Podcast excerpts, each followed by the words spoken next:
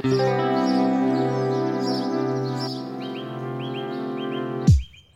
привет! Я Алена Дианова, и я убеждена, что природа все придумала. Второй сезон моего подкаста о естественном подходе к жизни посвящен исцеляющему питанию. В следующих выпусках я намерена стереть грань между такими понятиями, как еда и лекарство, убедить вас, что здоровье, долголетие и высокое качество жизни находятся ближе, чем вы думаете, а именно в вашей тарелке. Сегодня я хочу немного познакомить вас с адаптогенами. Я расскажу, что это такое, для чего они нужны и какое оказывают действие на организм. Адаптогены – это биологически активные вещества искусственного или растительного происхождения. Нас с вами, конечно же, интересует вторая группа. Чаще к ней относят травы, грибы и даже некоторые хорошо известные продукты. Все они обладают тонизирующим действием на организм и повышают его выносливость. Свойства адаптогенов. Даже из названия можно догадаться, что их задача помочь адаптироваться к изменяющимся внешним условиям и преодолеть сопутствующий стресс. При правильном приеме адаптогены оказывают на организм положительный эффект. Снимают тревожность, успокаивают нервную систему, укрепляют иммунитет, применяются при лечении нервно-психических расстройств, при терапии депрессивных состояний, нервозов, сахарного диабета, а также в стоматологической практике – снижают уровень усталости, помогают бороться со стрессом, повышают физическую и умственную работоспособность, нормализуют гормональный статус. Возможно, благодаря им вы, наконец, перестанете раздражаться по мелочам, станете спокойнее относиться к мелким неудачам, наладите сон и обретете продуктивность. Но не забывайте, что все лайфхаки, которые я озвучиваю в своем подкасте, супер мягкие, и работают в сумме, опираясь на хорошую базу из качественного питания, режима сна и бодрствования, физической активности. То же самое нужно сказать про адаптогены. Содержащиеся в них вещества – классная амортизация для нервной и гормональной систем. Но, скорее всего, они не подействуют и будут просто бесполезны, если образ жизни сильно далек от ЗОЖа. В пример приведу ваш рабочий стол. Если на нем порядок, вы быстро находите нужное.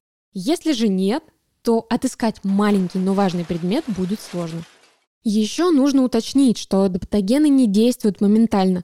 Чтобы почувствовать обещанные результаты, их следует принимать заблаговременно. Они работают в долгосрочной перспективе на опережение, а не на устранение последствий. Если курсом пить, например, женьшень, то уже через неделю вы поймете, что просыпаться по утрам стало легче. Вы чувствуете в себе силы, чтобы начать трудовой день тоже относится к адаптогенам, укрепляющим иммунитет. Спустя время можно заметить, что вы стали меньше болеть или легче переносить простуды. Какие существуют противопоказания?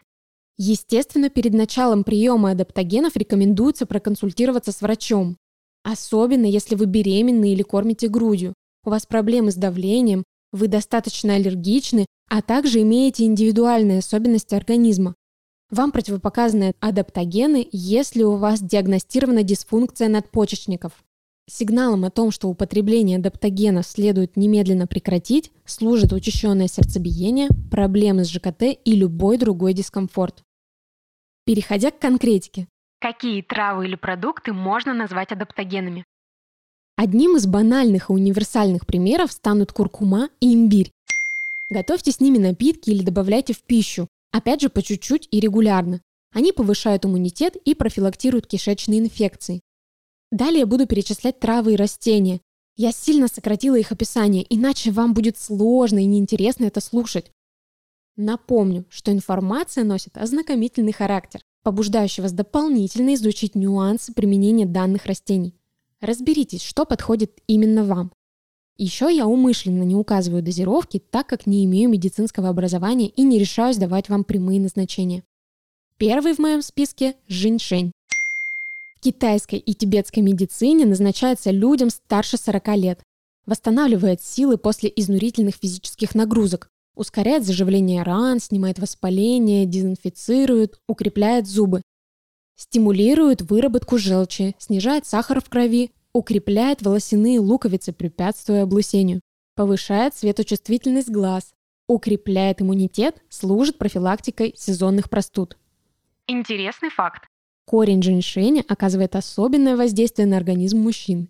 Входящий в состав растения сапонионы стимулируют сексуальную активность представителей сильного пола. При регулярном употреблении женьшеня в течение двух месяцев возрастает подвижность сперматозоидов, улучшается половая функция. Oh my God! Эффективность женьшеня носит выраженный сезонный характер. Она максимальна в холодное время и минимальна в жаркий период. Китайская медицина рекомендует повышать дозу препаратов женьшеня в холодное время с максимальной дозировкой в феврале-марте.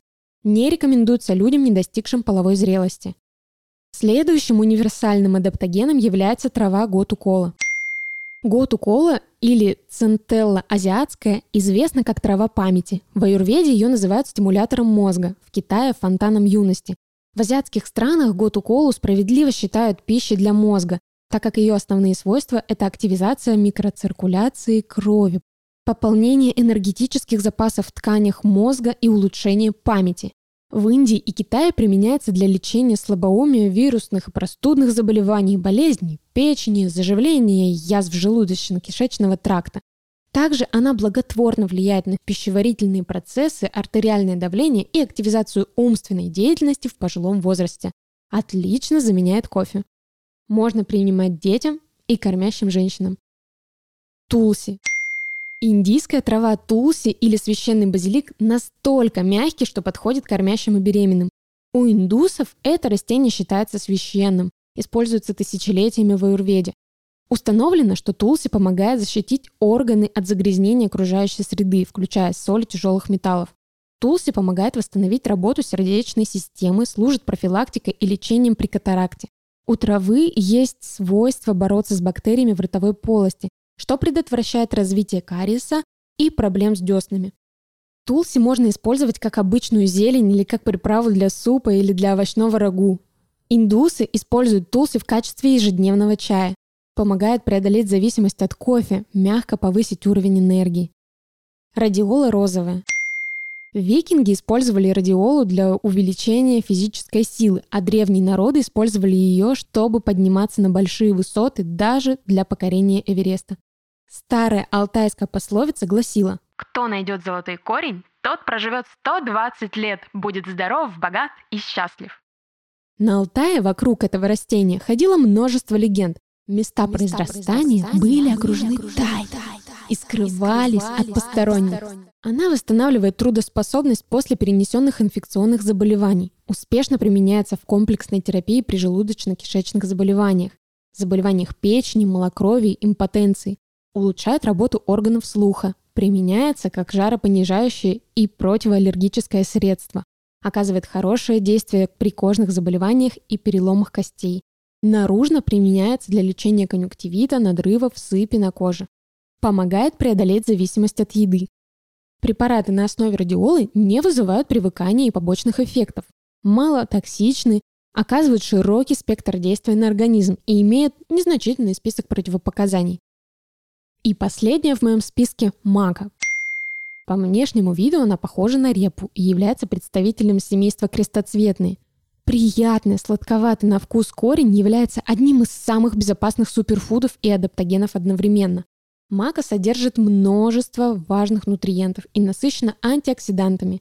Исследования показывают, что она улучшает сексуальное здоровье, балансирует гормональную систему, а также повышает энергию и улучшает настроение и память. Всего в двух столовых ложках маки содержится почти полторы нормы витамина С, дневная норма меди и четверть нормы железа. Женщины отмечают повышение сексуального влечения, смягчение симптомов менопаузы. Поскольку мака известна тем, что она увеличивает энергию и выносливость, многие люди любят принимать ее перед тренировкой, чтобы получить заряд бодрости. Маку можно использовать разными способами, добавлять в смузи, каши, напитки и выпечку.